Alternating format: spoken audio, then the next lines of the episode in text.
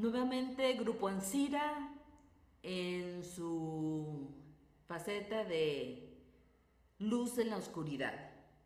Hoy tenemos un relato titulado Canto de Cuna del libro Colección de Pesadillas, volumen 1.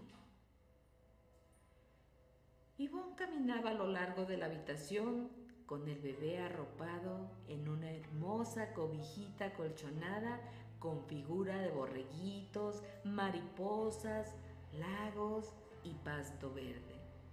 Entonaba canciones de cuna, su mirada se iluminaba al observar al pequeño ser que se rendía con los movimientos y la música.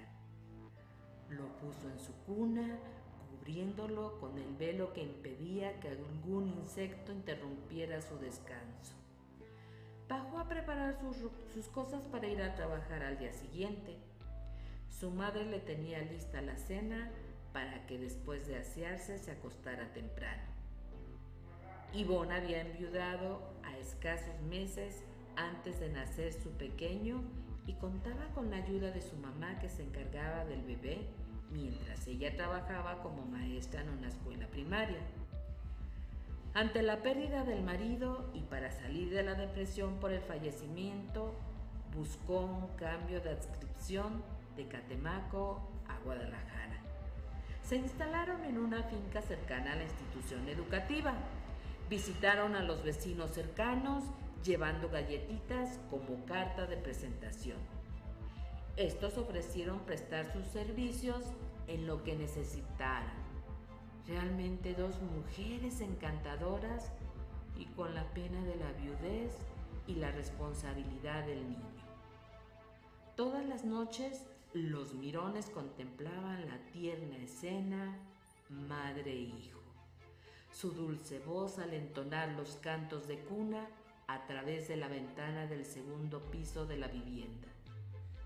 Los fines de semana se ausentaban uno que otro entrometido se preguntó a dónde iban, si eran de Catemaco y estaban recientemente ubicadas en la ciudad sin familiares ni conocidos.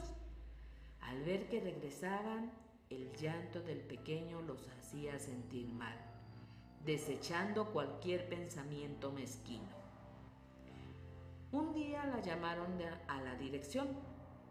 Una madre de familia se quejaba porque aseguraba que la maestra Ivonne había golpeado a su hijo.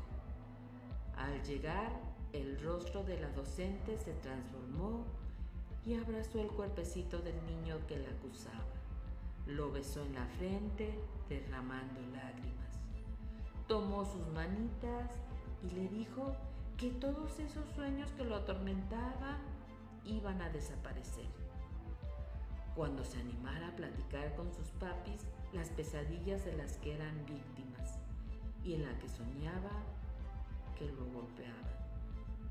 Se acercó al oído y le dijo, estúpido mocoso. El niño temblaba y los sollozos le impedían articular frases completas. Apenada la mujer, que conocía la historia de Ivonne, le pidió disculpas y se comprometió a que recibiría asesoría psicológica. El director quería que se lo tragara la tierra, dudar de la profesora que sobre sus hombros cargaba tantos infortunios. El grupo de Ivonne destacó obteniendo los más altos promedios, ejemplo a seguir para sus compañeros. Siempre lucía feliz con una sonrisa a flor de piel dispuesta a escuchar y compartir experiencias laborales. Sus alumnos disciplinados y participativos en los proyectos escolares nunca llegaban tarde a clase. El vecindario notó un olor putrefacto. No se explicaba la procedencia. El hogar de la maestra y su madre tan educadas, amables, pulcras que jamás tenían problemas con nadie y además los fines de semana no estaban como para sospechar que acumulaban desechos o los pañales del bebé.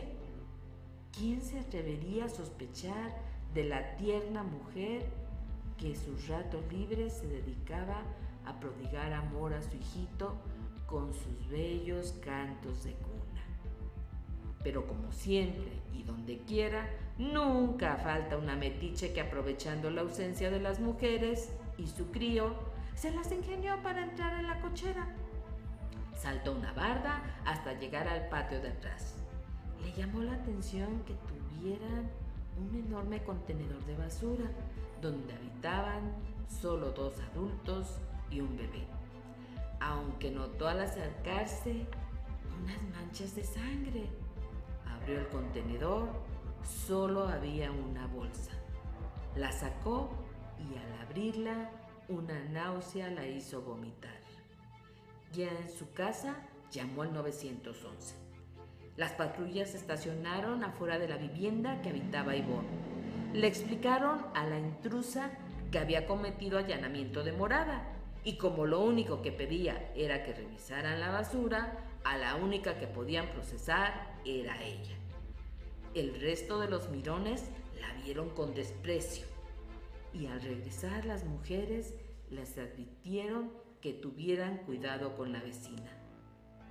Una mirada entre madre e hija que pasó desapercibida para los demás las alertó, pero se mostraron tolerantes, asegurando que si volvía la policía demostrarían que no tenían nada que esconder. Un investigador de fiscalía de esos honestos que pocas veces nos enteramos que existan, vigilaba discreción y buscó los antecedentes de las moradoras. Un día, al regresar Ivonne de su trabajo, fue interceptada por los policías. La causa, presunto secuestro de bebés en complicidad con su madre. Ivonne efectivamente era viuda procedía de Catemaco, pero la muerte del esposo no se esclareció. Ella había tenido un embarazo psicológico.